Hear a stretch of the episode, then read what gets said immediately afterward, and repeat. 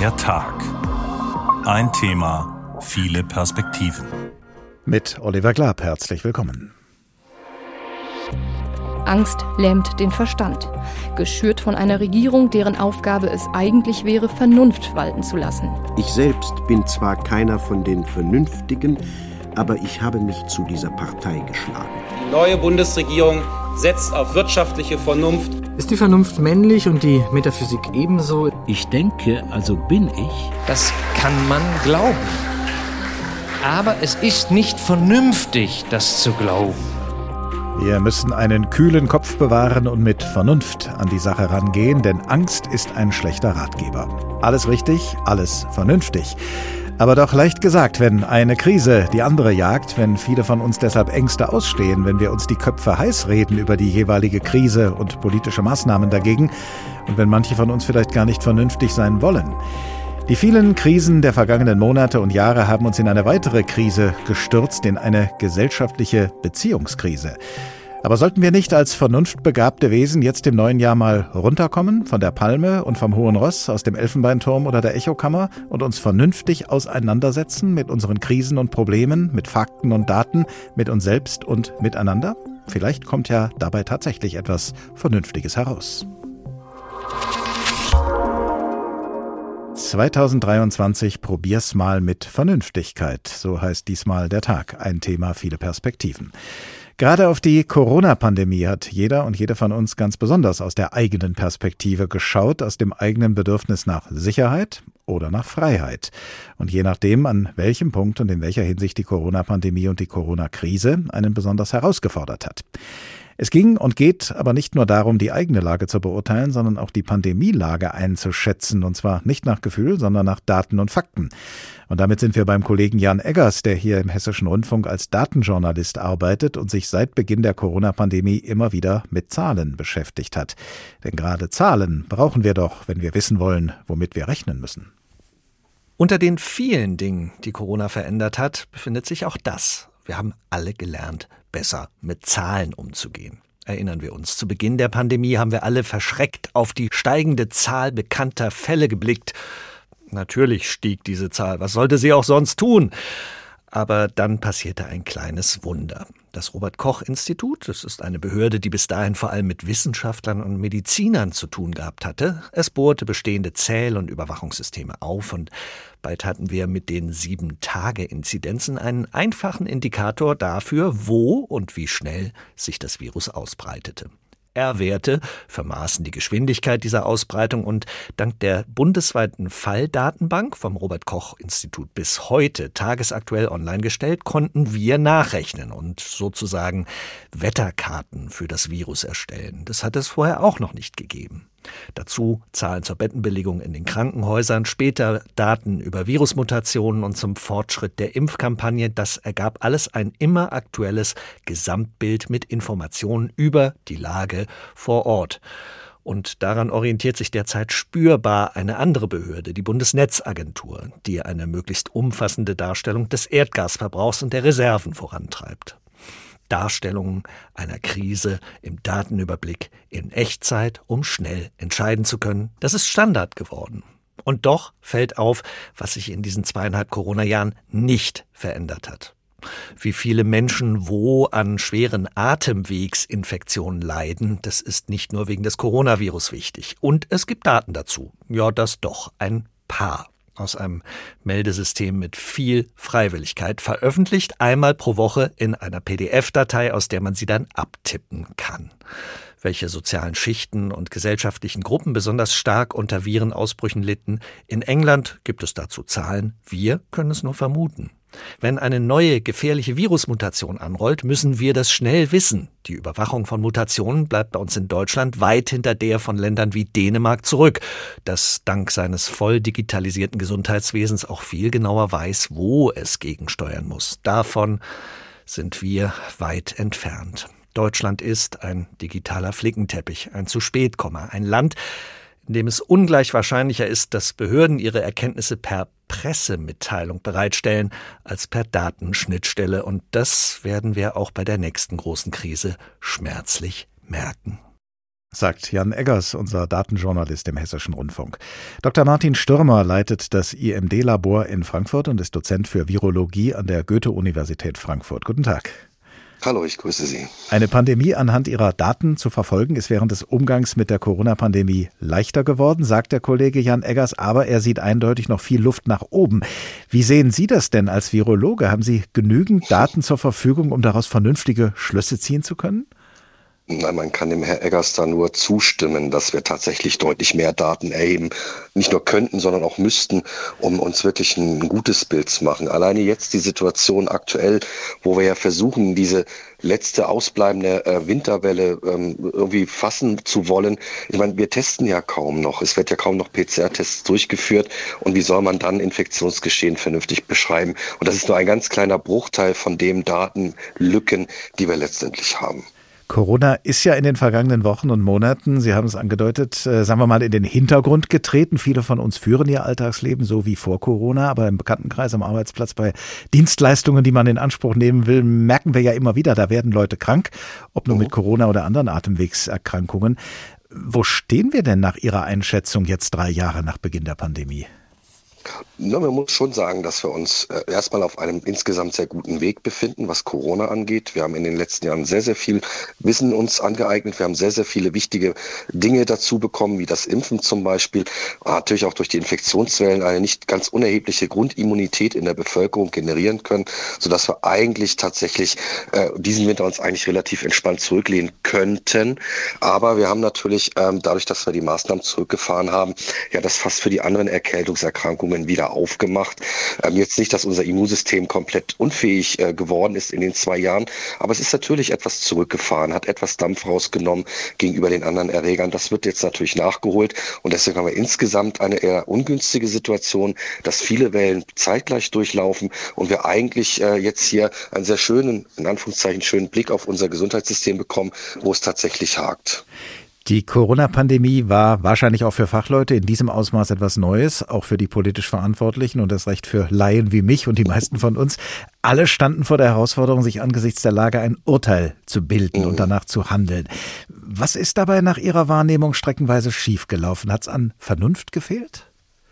Ich glaube, viel hat an Kommunikation ähm, gefehlt. Das ist das eine, weil es ist natürlich immer so, dass Maßnahmen, die man trifft und die man beschließt, die müssen ja mitgetragen werden von der Bevölkerung. Und wenn ich die nicht vernünftig kommuniziere und erkläre, dann, dann wird es genug Menschen geben, die sagen, na komm, das ist ja alles Blödsinn, was sie erzählen, muss ich mich eh nicht dran halten. Ich weiß es besser auf sozialen Medien und, und, und.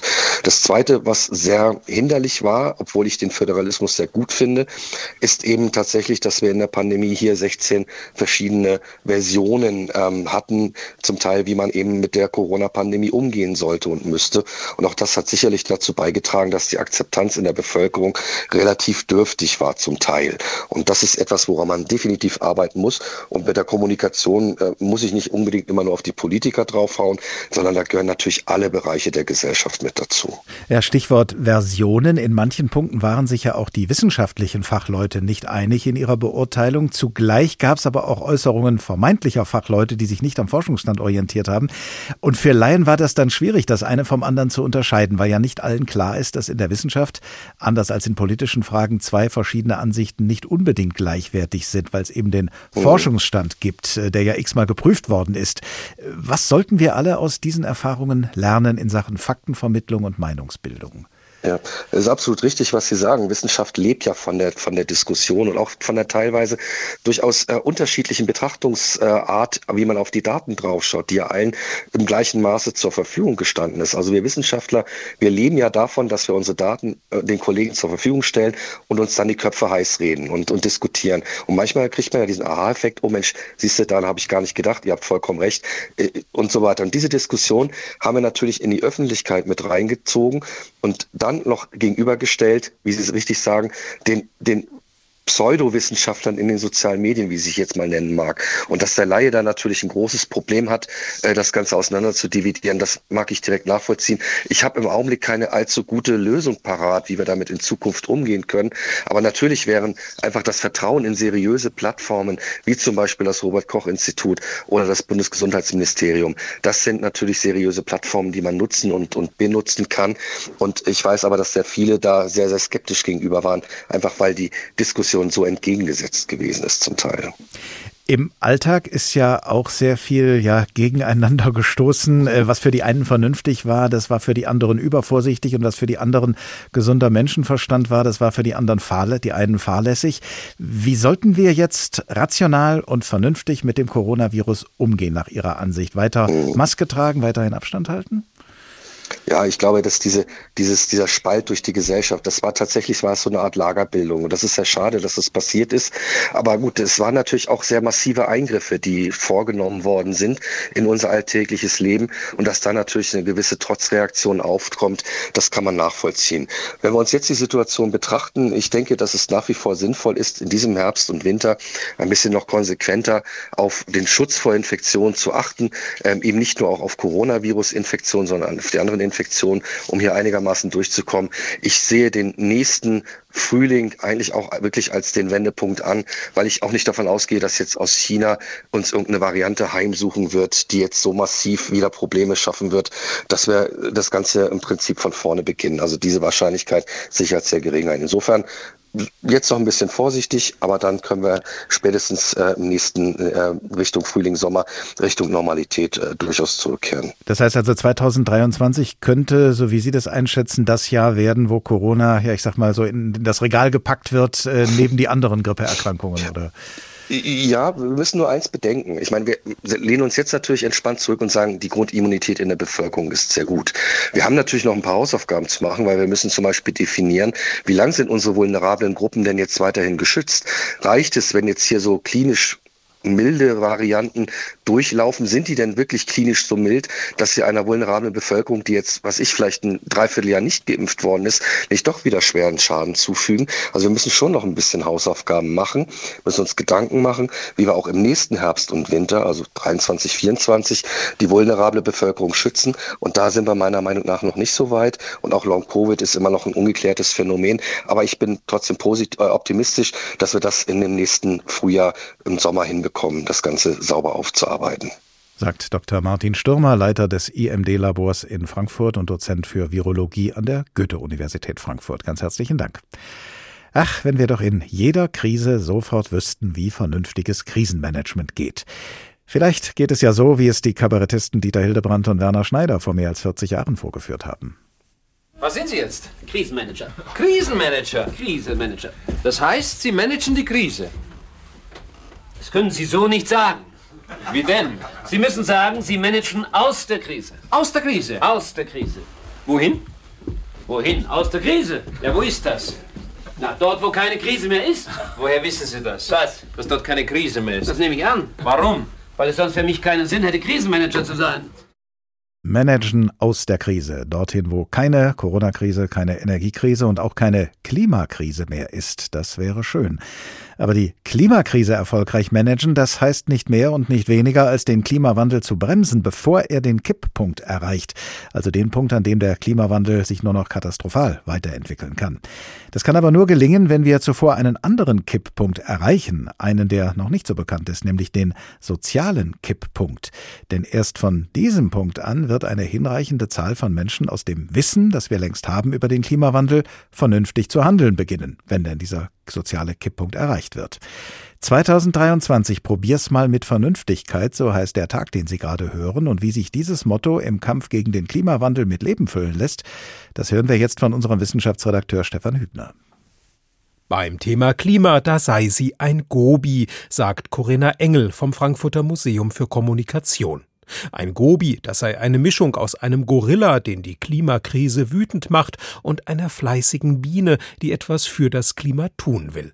In der aktuellen Ausstellung Klima X des Museums können alle herausfinden, welche emotionale Haltung sie zum Klimawandel einnehmen durch den Vergleich mit Tieren. Und dann gehen wir spielerisch mit einigen Angeboten darauf ein, dass es ein ganz großes Emotionsspektrum gibt, das man gegenüber der Klimakrise haben kann. Da gehören Angst, Wut, Trauer, aber auch Zuversicht und Hoffnung dazu. Gerade Zuversicht und Hoffnung, die gelte es bei dem ernsten Thema Klimawandel zu stärken, beispielsweise durch Bilder des Gelingens und sei es nur im Kleinen oder durch positive Role Models. Denn nur mit Zuversicht und Hoffnung käme man vom Wissen zum Handeln. Und man weiß, wenn jemand von Schuldgefühlen geplagt ist, dass er dann nicht ins Handeln kommt. Im Gegenteil, dann entsteht eine kognitive Dissonanz.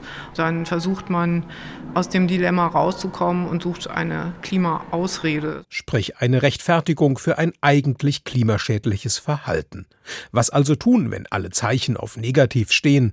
Zunächst, sagt Psychologin Bettina Knülle von Scientists for Future, solle man sich klar machen, warum bei Klimaschutz und Klimawandel immer wieder solche Hürden auftauchten. In jeder Krise können wir nicht mehr auf Routinen zurückgreifen, sondern da müssen wir uns überlegen, wie wir uns verhalten. Wir müssen nachdenken. Und allein das Nachdenken darüber, aber auch sich anders zu verhalten, ist schwierig, ist anstrengend und ist mit Risiko verbunden. Und das mögen wir alles drei nicht. Und trotzdem gäbe es ein paar Tricks zur erfolgreichen Selbstüberlistung.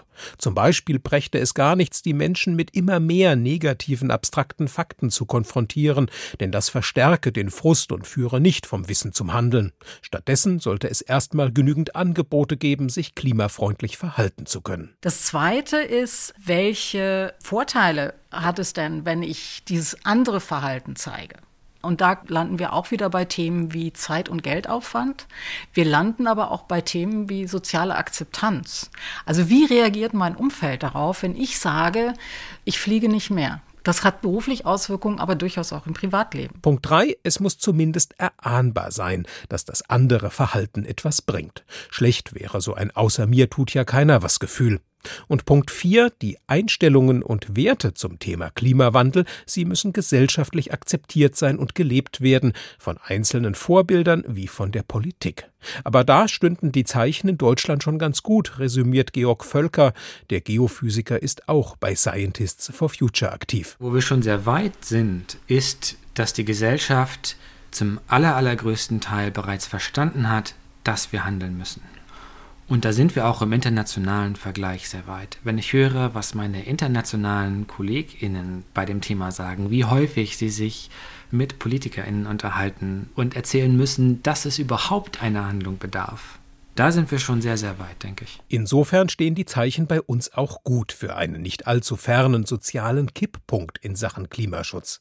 Soll heißen, in den letzten Jahrzehnten ist ein guter Nährboden entstanden, voll von Wissen, technischen und wirtschaftlichen Verfahren, und auf dem könnte nun die gesamte Gesellschaft vorbildhaft die Marschrichtung ändern, hin zu einer weiterhin lebenswerten Welt. Werden wir es denn schaffen, aus dem vorhandenen Wissen heraus auch vernünftig zu handeln? Im Bericht unseres Wissenschaftsredakteurs Stefan Hübner haben wir ja gerade gehört, was uns dazu motivieren könnte. In Krisen können wir nicht mehr auf Routinen zurückgreifen. Auch dieser Satz ist eben gefallen. Andere neue Verhaltens Verhaltensweisen zu bedenken und zu praktizieren, das sei allerdings schwierig, anstrengend und mit Risiko verbunden. Und alles drei, so der Befund, mögen wir nicht, wir Menschen. Schwierig, anstrengend und riskant dürfte die Lage auch in der Wirtschaft sein, und auch da sind vernünftige Ansätze und Lösungen gefragt. Dr. Ulrich Kater, Chefvolkswirt der Dekabank. Guten Tag. Schönen guten Tag. Sind die Klima- und die Energiekrise mehr als die in Anführungsstrichen normalen Wirtschaftskrisen eine Zeitenwende für die Wirtschaft? Ja, es sind Zeitenwenden, allerdings Zeitenwenden, die von schon vorher angelegt waren viele Trends, die in den letzten Jahren schon äh, geherrscht haben.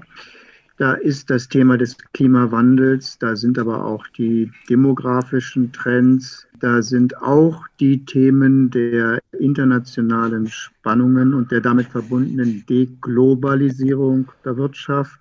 All diese Trends sind äh, angelegt und laufen schon länger, werden allerdings in Krisenzeiten besonders angestrichen und besonders beschleunigt, wenn wir einmal an das Verhältnis von der Pandemie und ähm, dem mobilen Arbeiten, Homeoffice denken, ein Phänomen, was durch Technologie, aber teilweise auch durch Demografie bereits angelegt war, aber deutlich beschleunigt wird. Und so haben solchen krisenartigen Zeiten immer die Tendenz, Dinge zu betonen, die allerdings bereits meistens vorhanden sind. Bezogen auf die Klimakrise, die uns ja schon länger begleitet, ebenfalls länger begleitet, haben wir ja eben gehört, hier bei uns in Deutschland habe die Gesellschaft zum allergrößten Teil bereits verstanden, dass wir handeln müssen. Gilt das denn auch für die Akteure in der Wirtschaft? Ist es da auch angekommen, dass man nicht mehr so weitermachen kann wie bisher? Das ganz unbedingt. Das gilt für die Akteure in der Wirtschaft in gleichem Ausmaß wie für die gesamte Gesellschaft. Ich meine, jedes Mitglied der Gesellschaft ist wirtschaftlicher Akteur. Es hat aber den Anschein, als könnte die Gesellschaft und auch die Wirtschaft mit unterschiedlichen Arten von Krisen unterschiedlich umgehen. Die typischen Wirtschaftskrisen aus den letzten Jahren waren ja eher die Themen Finanzkrise, Corona-Krise, jetzt die Energiekrise. Das sind schockartige Krisen, so ähnlich wie Naturkatastrophen, die von heute auf morgen drohen, die Wirtschaft lahmzulegen. Und auf diese Art der Krisen können die Gesellschaften ganz gut reagieren. Das hat äh, dazu geführt, dass diese drei großen Krisen aus den letzten zehn Jahren, bei, bei aller Dramatik, die ja immer vorhanden waren, aber auch relativ schnell wieder abgeebbt sind. Es ist der, insbesondere der Wirtschaftspolitik, der, den Regierungen, auch den Notenbanken gelungen, die Wirtschaft schnell zu stabilisieren. Und das war auch sehr erfolgreich. Insofern gibt es schon Krisenrezepte in der Wirtschaft. Allerdings gibt es eben auch andere Arten von Krisen. Und dazu gehört die Klimakrise, wo diese Rezepte äh, überhaupt nicht anzuwenden sind. Diese schwierigeren Krisen sind Krisen, die vor allen Dingen einen sehr, sehr langen Zeithorizont haben die äh, über Jahre, nein, über Jahrzehnte sogar laufen. Und diese Arten von schleichenden Krisen, die scheinen die Wirtschaft und auch die Gesellschaft wesentlich schlechter behandeln zu können. Das leuchtet ja nicht auf den ersten Blick ein, Herr Carter, denn wenn, wenn das längerfristig ist, wenn ein längerer Zeithorizont äh, besteht zum Handeln, dann hat man doch eigentlich auch viel mehr Zeit, äh, sich darauf einzustellen, sich zu überlegen, wie man darauf reagiert, als äh, auf eine Krise, die jetzt ganz plötzlich über einen hereinbricht. Eigentlich ja. Auch bei diesen plötzlichen Krisen herrscht ja dann im Detail große Unsicherheit. Wie sollen die Stabilisierungsprogramme im Einzelnen aussehen? Ist eine Mehrwertsteuersenkung nur das Richtige? Und da gibt es auch sehr viel Streit.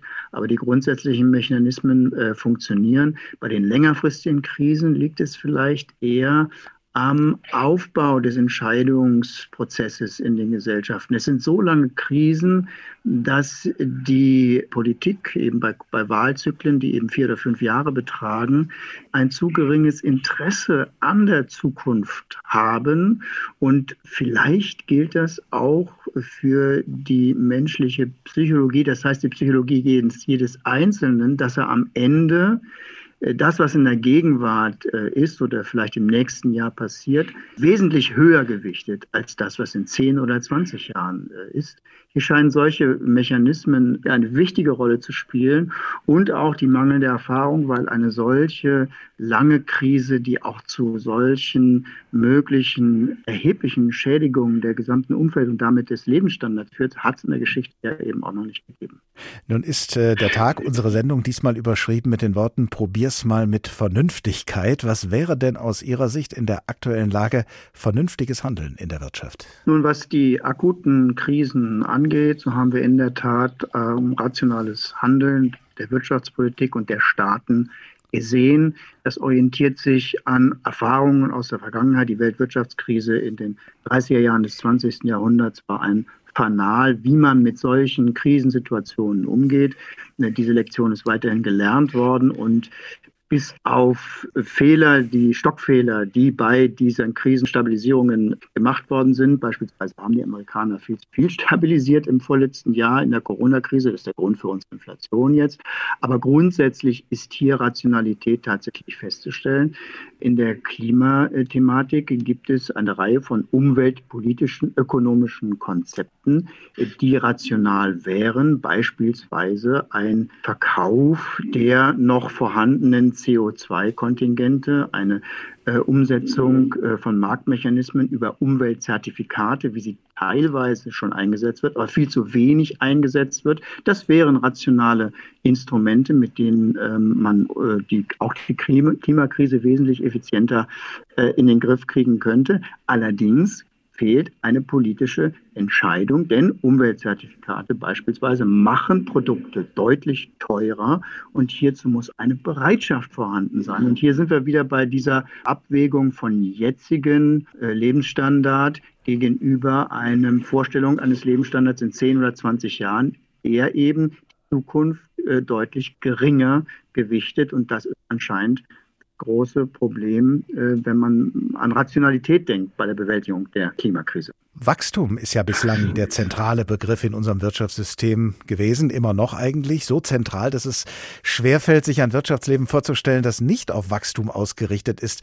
Ist jetzt der Punkt, Sie haben ja eben der Einschätzung zugestimmt, dass das eine Zeitenwende durchaus auch ist in der Wirtschaft, was wir gerade erleben. Ist jetzt der Punkt erreicht, wo wir diese Fantasie aufbringen müssen, uns Gedanken zu machen über ein Wirtschaftsleben, wo das Wachstum nicht im Mittelpunkt steht? Wie könnte das überhaupt aussehen? Ja, eine neue Erfahrung für die Wirtschaftshistorie. Es gibt eine ganze Reihe von Faktoren, die das Wachstum stark abbremsen. Da ist zunächst einmal die Anzahl der Menschen auf dem Planeten, die deutlich langsamer wächst, in vielen Ländern schon schrumpft und die immer eine große Quelle des Wachstums gewesen ist. Da ist aber eben auch der Umweltverbrauch, der in den vergangenen Jahrzehnten, Jahrhunderten überhaupt nicht als Kostenfaktor gesehen wurde und der jetzt zunehmend eben als Kostenfaktor und damit eben auch als Wohlstandsreduzierung gesehen werden muss. Also es sind historische Erfahrungen, die hier die insbesondere die Industriegesellschaften machen. Ja, ist die Schlussfolgerung das daraus, dass man, äh, dass man dann auf Wachstum sich verabschiedet? Geht das überhaupt? Nein, äh, man muss sich nicht vom Wachstum verabschieden. Es gibt sehr, sehr sehr viele verschiedene Formen von Wachstum. Wachstum bedeutet nicht, dass immer mehr verbraucht werden muss, dass immer mehr physische Rohstoffe verwendet werden, sondern Wachstum bedeutet auch, eine Aufgabe cleverer zu erfüllen, innovativ zu sein auch äh, Ideen können zu Wachstum führen bei geringerem Materialeinsatz. Das heißt, die Arten, die Formen des Wachstums, die müssen sich ändern. Es gibt eben neue Rahmenbedingungen, wie dass der Umweltverbrauch deutlich zurückgeschraubt werden muss. Trotzdem ist auch unter solchen Bedingungen Wachstum möglich, nicht mehr quantitatives Wachstum, aber qualitatives Wachstum. Und äh, in diese Form wird es immer stärker gehen. Dr. Ulrich Kater, Chefvolkswirt der DK Bank. Vielen Dank. 2023, probier's mal mit Vernünftigkeit. Der Tag, ein Thema, viele Perspektiven. Und jetzt versetzen wir uns mal der Abwechslung halber und mit Hilfe des Kleinkünstlers Marc-Uwe Kling in eine Situation, die uns in einem Traum wahrscheinlich völlig rational vorkäme. Ein Känguru geht zur Bank und will dort eine halbe Million anlegen, nach dem Motto, tu Geld in meinen Beutel. Ja, äh, wie sollen wir das Geld denn anlegen? fragt der Bankberater. Machen Sie das Portfolio rück, so wie ich meine Steaks mag, sagt das Känguru. Ah, sagt der Mann. Well done. Nein, sagt das Känguru. Blutig. Äh, wie bitte? Sie verstehen mich schon, sagt das Känguru. Geld arbeitet nicht. Menschen arbeiten. Und je größer die Ausbeutung, desto größer die Rendite. Das ist doch klar. Äh, gehen Sie dahin, wo es weh tut. Ich will dritte Welt, 16-Stunden-Tage, Kinderarbeit. Ich will Landminen, Streuerbomben, Atomkraftwerke. Ich will Rohstoffe aus Krisenregionen, Öl aus Naturschutzgebieten. Spekulieren Sie mit Lebensmitteln, egal was. Ich weiß nicht, sagt der Mann. Vielleicht sollten Sie mit meinem Vorgesetzten, der kennt sich da, da besser aus. Nein, nein, nein, sagt das Känguru. Sie schaffen das schon. Mir ist ja völlig egal, was Sie mit meinem Geld machen. Hauptsache, Sie machen mich reich. Nein, das trifft es nicht. Hauptsache, Sie machen mich noch reicher. Die Kryptik der reinen Vernunft, so heißt dieses Kapitel aus der Känguru-Offenbarung von Marc-Uwe Kling. Und das bringt uns zu einem Ort, an dem bis vor kurzem bar jeder Vernunft Verschwörungserzählungen verbreitet worden sind, natürlich mit dem Anspruch, Kryptisches, also Verborgenes zu enthüllen. Aber kryptisch sind da allenfalls die Absichten des Mannes, der diese Erzählungen verbreitet oder bis vor kurzem verbreitet hat. Er heißt Alexander Kuh und er ist einer der drei Hessen, die unlängst in Zusammenhang mit der Reichsbürgerverschwörung festgenommen worden sind. Er scheint also einer von denen zu sein, die alles Mögliche annehmen, aber nur selten Vernunft. Mehr darüber von unserem Multimedia-Redakteur Jan Eggers. Alexander Kuh ist spätestens seit 2020 erfolgreicher Verschwörungsunternehmer. Die Welt, die er in seinen YouTube-Videos und Audiobotschaften auf Telegram skizziert, ist voller düsterer Geheimnisse. Verkaufte und geschlachtete Kinder, verschobenes Geld, Militärfahrzeuge alliierter Besatzungsstreitmächte, die durch München fahren sollen. Die schwarz sind, schwarze Scheiben haben und so weiter, um Menschen abzutransportieren. Es sind insgesamt Special, 17 Special Forces Einheiten seit zwei bis drei Tagen in München im Einsatz. Sie führen Verhaftungen durch. Es wird aufgeräumt. Auch in Deutschland. Das habe ihm eine Quelle gesteckt, die er aber noch nicht benennen könne. Hinter all dem stecke der sogenannte tiefe Staat und natürlich die jüdische Hochfinanz. Irrsinnige Behauptungen, Verschwörungsgeschichtchen von der Stange und offener Antisemitismus, damit hat er sich zunächst auf YouTube ein treues Publikum ersendet. Das erste YouTube-Video im März 2020 hat noch nur ein paar tausend Abrufe. Bei den letzten aus dem November 2020 sind es über 100.000. Parallel dazu der Aufbau seines Telegram-Kanals mit Erfolg. Gegründet im September 2020 hat er knapp anderthalb Jahre später schon über 140.000 Follower. Das sagt die QAnon-Datenbank, mit der das Recherchenetzwerk Bellingcat den Kanal von Alexander Kuh und anderen Verschwörungserzählern beobachtet. Aber die Zahl seiner Follower sinkt. Ein knappes halbes Jahr später, im September diesen Jahres, sind es statt 140.000 noch 132.000 Follower.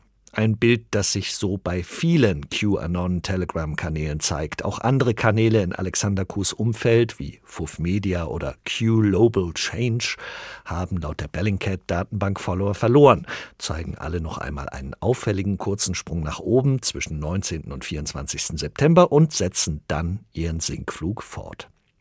Heißt das, dass den Verschwörungstheoretikern die Anhänger weglaufen? Man muss es bezweifeln, die reinen Followerzahlen sagen da wenig aus. Guten Abend, hier spricht der Alexander von Telegram-Kanal. Frag uns doch immer noch Dienstag, 6. Dezember 2022, Nikolaus.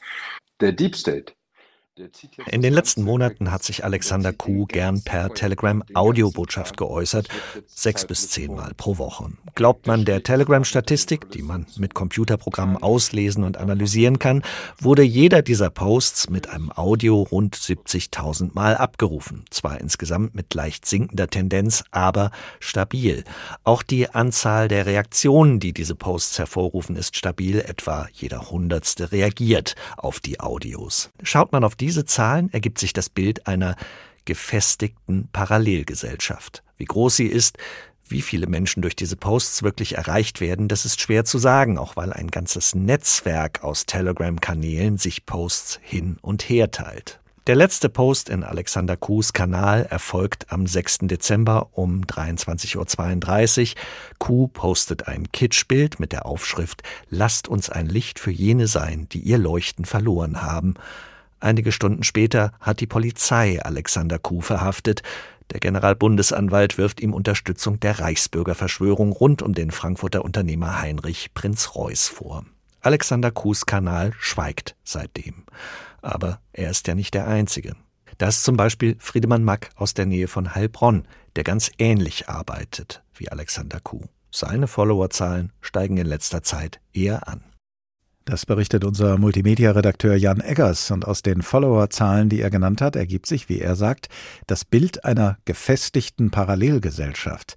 Professor Kaya Timm, Professorin für Medienwissenschaft und Intermedialität an der Universität Bonn. Guten Tag. Ich grüße Sie, Herr Klapp. Wie gefestigt ist denn aus Ihrer Sicht diese Parallelgesellschaft im Netz?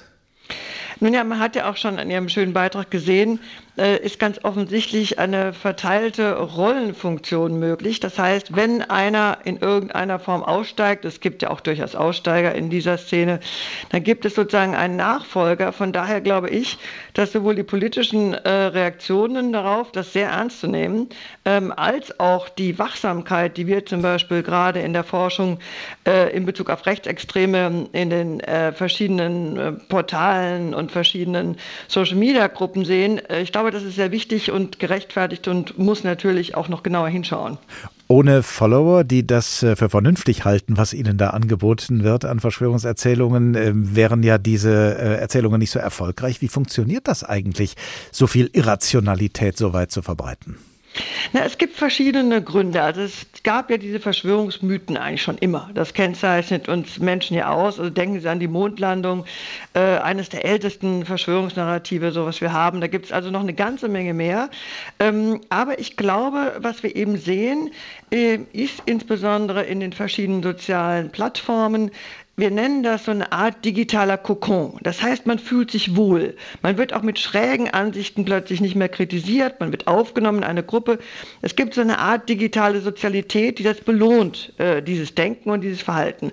Und das heißt natürlich, dieses Reward, also dieses Belohnungssystem, das zahlt ein auf ganz viele persönliche ich sag mal so, Haltungen, Defizite und deswegen äh, wird es auch sehr schnell ähm, gerade ähm, auf verschiedenen Plattformen wie Telegram sehr persönlich. Also leihen sich dann diese Menschen in diesen Gruppen gegenseitig Geld. Also es wird also deutlich eine soziale Funktion aufgebaut und die wiederum ist dann auch, geht auch so weit, und das haben wir jetzt bei den Reichsbürgern ja auch gesehen, äh, dass man wirklich sich bewaffnet und faktisch einen Umsturz plant, so absurd das für unser eins auch sein mag.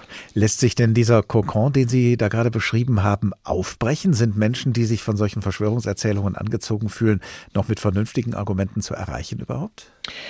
Durchaus. Ja, also wir haben ja verschiedene Gruppen. Wir kennen das ja auch vor allen Dingen aus den sogenannten Hassreden, also diese massiven äh, Beleidigungen, Herabwürdigungen und ähm, sehr extreme Positionen, nicht nur gegenüber Persönlichkeiten des öffentlichen Lebens. Also viele von uns in der Wissenschaft kennen das übrigens auch.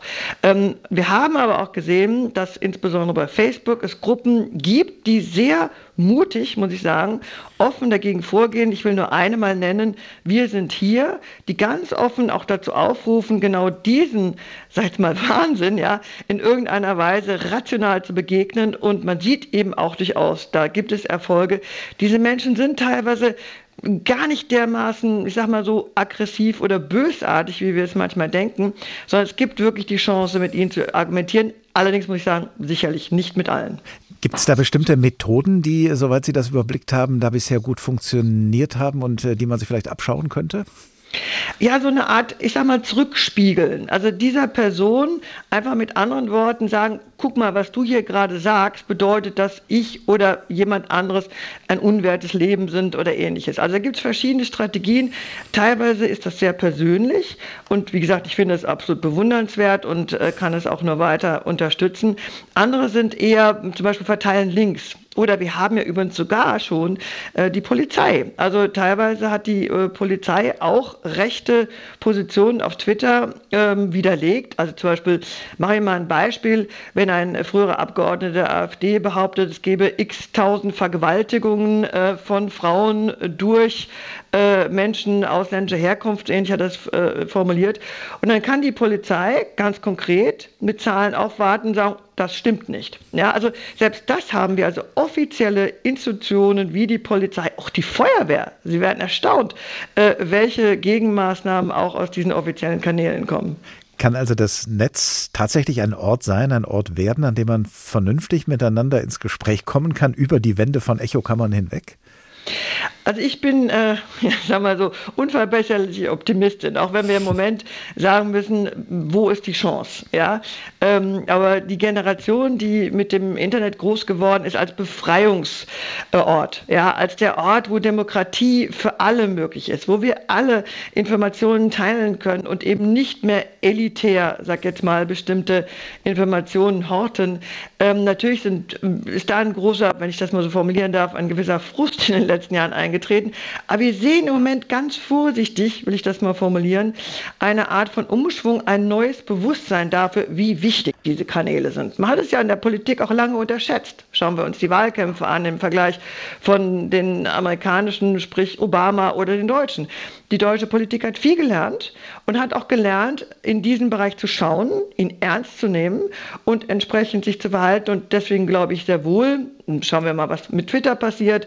Äh, auch da gibt es ja inzwischen Gegenbewegungen über Mastodon und andere Kanäle. Ich bin durchaus optimistisch, dass wir irgendwann mal einen etwas fairen und weniger irrationalen Diskurs auf den Netzen bekommen werden. Wenn Sie schon von allen sprechen, das von uns allen, das haben Sie ja eben getan, ähm, haben wir alle mehr oder weniger womöglich auch mit dazu beigetragen, dass sich Menschen an Verschwörungsmythen hängen? Haben wir die Meinungen Andersdenkender zu wenig respektiert, uns zu wenig damit auseinandergesetzt?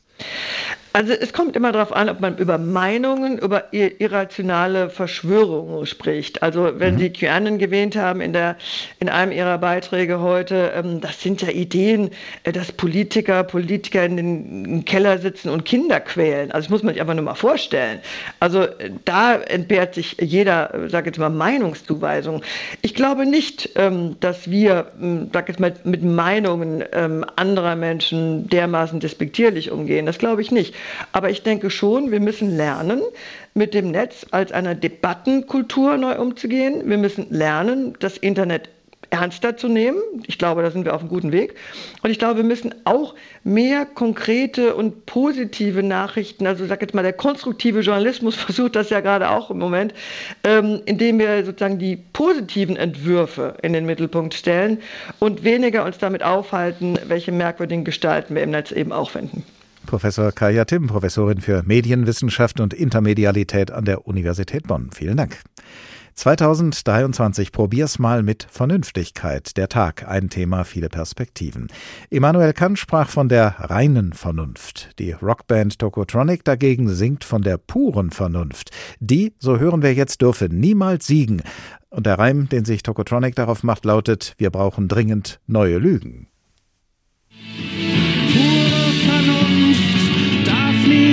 siegen. Wir brauchen dringend neue Lügen, die uns den Schatz des Wahnsinns zeigen und sich danach vor uns verbeugen und die zu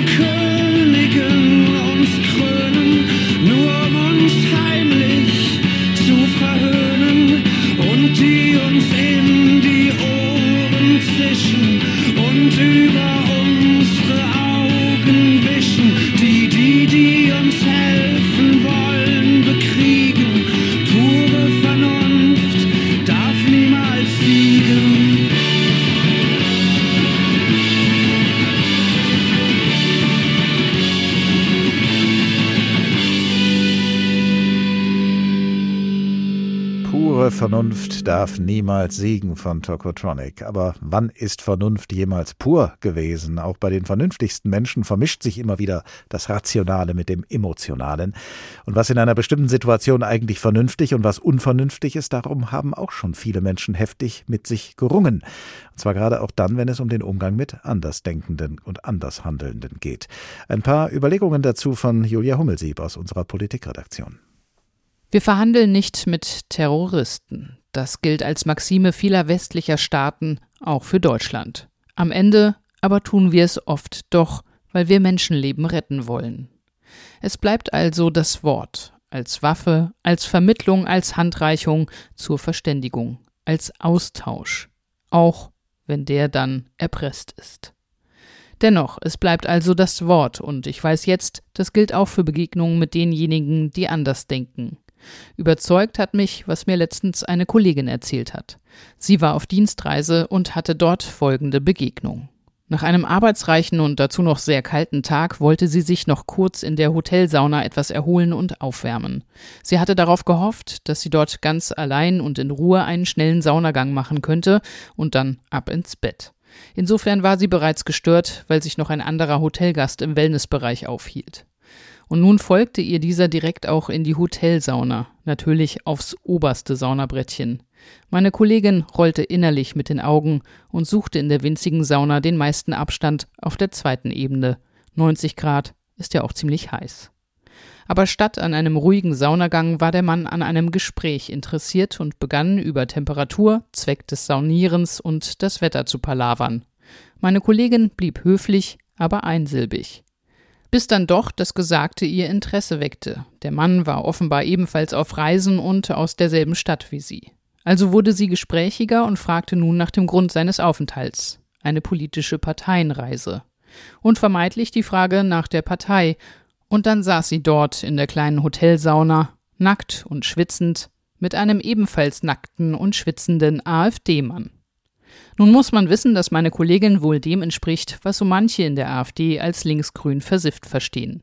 Ihr erster Gedanke war entsprechend nach Ideologie von Marc-Uwe Klings kommunistischem Känguru Wir reden nicht mit Nazis, hat noch nie etwas gebracht. Ihr zweiter Gedanke war etwas diplomatischer. Tut mir leid, aber dann ist dieses Gespräch hier zu Ende.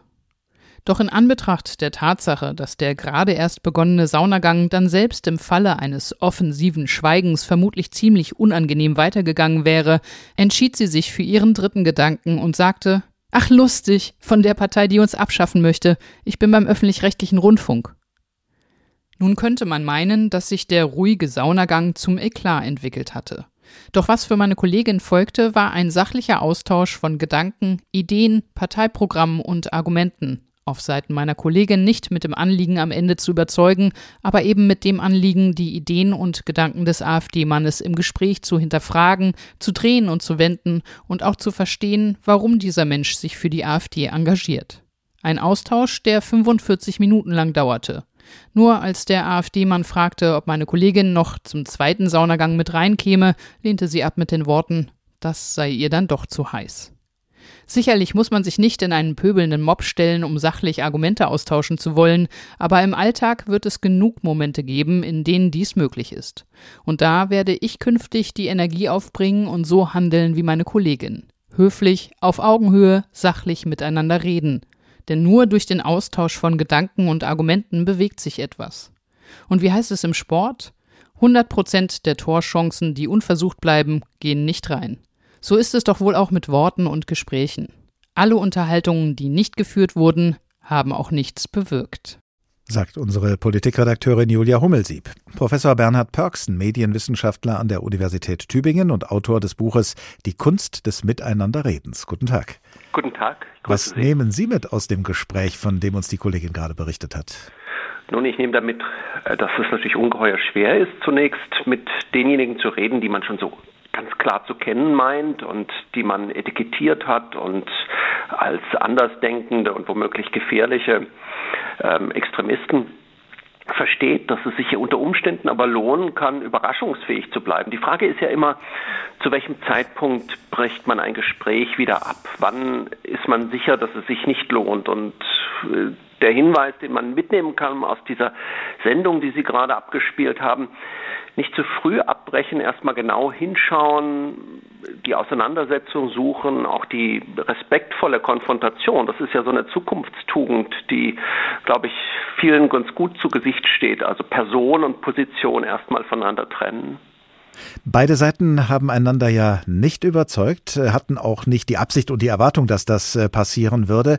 Gleichwohl hat äh, die Kollegin eben gesagt, durch den Austausch von Gedanken und Argumenten bewegt sich etwas. Was genau bewegt sich denn? Können Sie das beschreiben? Nun, es kommt darauf an. In der Tat, ein Dialog ist das sicher nicht gewesen, denn in einem Dialog beginnt die Wahrheit zu zweit, wie mein Kollege Friedemann Schulz von Thun sagt. Also man verlässt die Ruhebank der eigenen festen Gewissheiten und kommt zu einem anderen neuen Standpunkt, dann gemeinsam idealerweise in einem Dialog. In einem auch Streitgespräch äh, liefert, gibt es zumindest die Chance der Klärung. Also äh, lernt man den Standpunkt des anderen idealerweise gesprochen auf nuanciertere, bessere, präzisere Art und Weise kennen. Also wir haben ja so eine Gesellschaft, die in so eine ja, Konfliktphobie hineindriftet in manchem und hier zu sagen, Konflikte, äh, auch die programmatische Polarisierung, der harte Streit in der Sache, all das ist natürlich auch Lebenselixier einer, eines demokratischen Miteinander und es gibt Klärungschancen im Konflikt, die nur der Konflikt bereithält. Die Kunst des Miteinanderredens heißt Ihr Buch. Haben wir diese Kunst verlernt oder kommen wir angesichts der vielen Krisen und der großen Uneinigkeit darüber mittlerweile an die Grenzen dieser Kunst? Nun, ich glaube nicht, dass wir die Kunst des Miteinanderredens verlernt haben, denn wir leben ja längst mindestens in drei Sprachwelten. Auf der einen Seite diese Unterwelt des Hasses, die ähm, viele öffentliche Debatten über das Miteinanderreden regiert und auf der anderen Seite manchmal eine moralisierende Hypersensibilität. Und drittens und zum Schluss, und diese Welt findet medial nicht ausreichend statt, eine Welt des echten Respekts, des wirklich wertschätzenden Austauschs. Aber Sie haben recht, aus meiner Sicht wird das Miteinanderreden wichtiger, denn was bleibt in Zeiten von Großkonflikten und Großkrisen anders in einer Demokratie als das Miteinanderreden und es wird schwieriger, weil große und kleine Ideologien permanent aufeinander prallen unter vernetzten Bedingungen und es muss effektiver werden, weil wir, auch das haben Sie angedeutet, ja so eine Krisenverdichtung erleben, gerade jetzt im Moment. Unser Hörer Manuel Zimmermann hat uns vor der Sendung geschrieben, er wünsche sich, dass immer mehr Menschen in Deutschland erkennen, wie wichtig für die gefährdete Demokratie auch in den in Anführungsstrichen Leitmedien eine tolerante Streitkultur für divergierende Meinungen nötig ist. Das haben Sie ja eben ähnlich auch angedeutet. Was gehört denn für Sie, Herr Professor Pörksen, zu einer solchen Streitkultur dazu? Nun, ich würde sagen, die Unterscheidung von Person und Position, also die Position womöglich hart und scharf kritisieren und entschieden kritisieren, aber die Abwertung der Person, des ganzen Menschen, der Charakterverdacht, den eher vermeiden. Aus meiner Sicht ist es sehr entscheidend, sich klar zu werden, was eigentlich wirkliches Zuhören ausmacht. Oft hört man ja nur sich selbst, aber die Frage, in welcher Welt ist das, was der andere sagt, womöglich plausibel, real, wirklich und bedeutsam? Diese Frage stiftet eine andere Art des Zuhörens. Und trotzdem, auch das muss man, glaube ich, sagen, gehört zu einem gerechten Bild. Man wird nicht mit allen reden können, sollte es vielleicht auch nicht unbedingt. Manchmal muss man Quatsch auch Quatsch und Hetze einfach Hetze nennen. Wir beschäftigen uns ja in dieser Sendung immer wieder mit äh, der Vernunft. Politisch Verantwortliche sollen vernünftig handeln, aber sie müssen, um gewählt zu werden, auch genügend Leute überzeugen, die sich selbst wiederum nicht oder nur sehr begrenzt von Vernunft leiten lassen. Ist das ein Problem für Demokratien? Na, ich teile die Auffassung, die, die aus Ihrer Frage spricht, nicht so ganz. Es hieße ja, die anderen sind die Unvernünftigen, man selbst ist die Inkarnation der Vernunft. Ich glaube schon, ein solches Rollen, Rollenmodell, ein solcher Ansatz ist eigentlich schwierig, weil. Ähm, das heißt, Sie meinen, jeder, jeder hat schon äh, seine, seine eigene Vernunft sozusagen. Also es gibt nicht nur die eine, sondern jeder hat seine, oder? Nee, so würde ich, würde ich nicht sagen. Es gibt natürlich schon sozusagen Standards des vernünftigen Argumentierens, die sich von Standards und Formen des nicht vernünftigen Argumentierens unterscheiden. Aber ich glaube, dass der Ansatz zu sagen, die anderen sind prinzipiell unvernünftig, ein falscher ist, um mhm. wirklich ins Gespräch zu kommen. Also die, sozusagen, das, die Gesprächseröffnungstechnik schlechthin ist Wertschätzung und die, die pauschale, der pauschale Verdacht gegenüber den anderen ähm, ist da nicht so gut. Sehen Sie denn zu Beginn dieses neuen Jahres, von dem ja viele sagen, das könne nur besser werden als das vorige, sehen Sie da irgendwelche Ansätze, Aussichten, äh, dass sich mehr Menschen auf Vernunft im Umgang miteinander besinnen? In der Tat. Also ich glaube, wir erleben ja und haben in der Pandemie erlebt, dass Desinformation womöglich tödlich sein kann. Wir sehen jetzt, wie ähm, auch wenn der, das zeigt der Blick in der, die USA, wie massiv, also sozusagen ein aggressiver Populismus sich selbst zerlegt. Und ähm, wir haben erlebt, wenn wir jetzt nach China schauen, dass äh, Diktaturen und autokratische Systeme keineswegs besser geeignet sind, um mit einem solchen Großproblem wie der Pandemie umzugehen. Also in der Tat, es gibt schon aus meiner Sicht Indizien dafür, hoffnungsfroh zu sein. Und denken Sie mal an die Prognosen vom letzten Sommer zurück. Es drohe ein furchtbarer, also heißer Herbst und danach ein entsetzlicher Wutwinter von lauter populistischen Protesten. Und äh, Menschen zeigen sich doch ausreichend solidarisch, vernünftig, ähm, interessiert am Schicksal der Ukraine. Also dieser Wutwinter ist glücklicherweise, muss man sagen, ausgefallen, bislang zumindest. Professor Bernhard Pörksen, Medienwissenschaftler an der Universität Tübingen und Autor des Buches Die Kunst des Miteinanderredens. Ganz herzlichen Dank. 2023, probier's mal mit Vernünftigkeit. Das war der Tag. Ein Thema, viele Perspektiven. Als Podcast zu finden in der ARD Audiothek und zwar in der Rubrik Politik und Hintergrund. Wenn Sie wissen wollen, womit wir uns als nächstes beschäftigen, abonnieren Sie unser Newsletter über hr2.de oder hrinforadio.de und auf diesem Newsletter hin können Sie uns auch gerne Ihre Anmerkungen und Anregungen zukommen lassen, die wir dann überall, wo es sich anbietet, dann auch gerne aufgreifen. Ich heiße Oliver Glab und ich wünsche Ihnen eine gute Zeit. Bis zum nächsten Tag.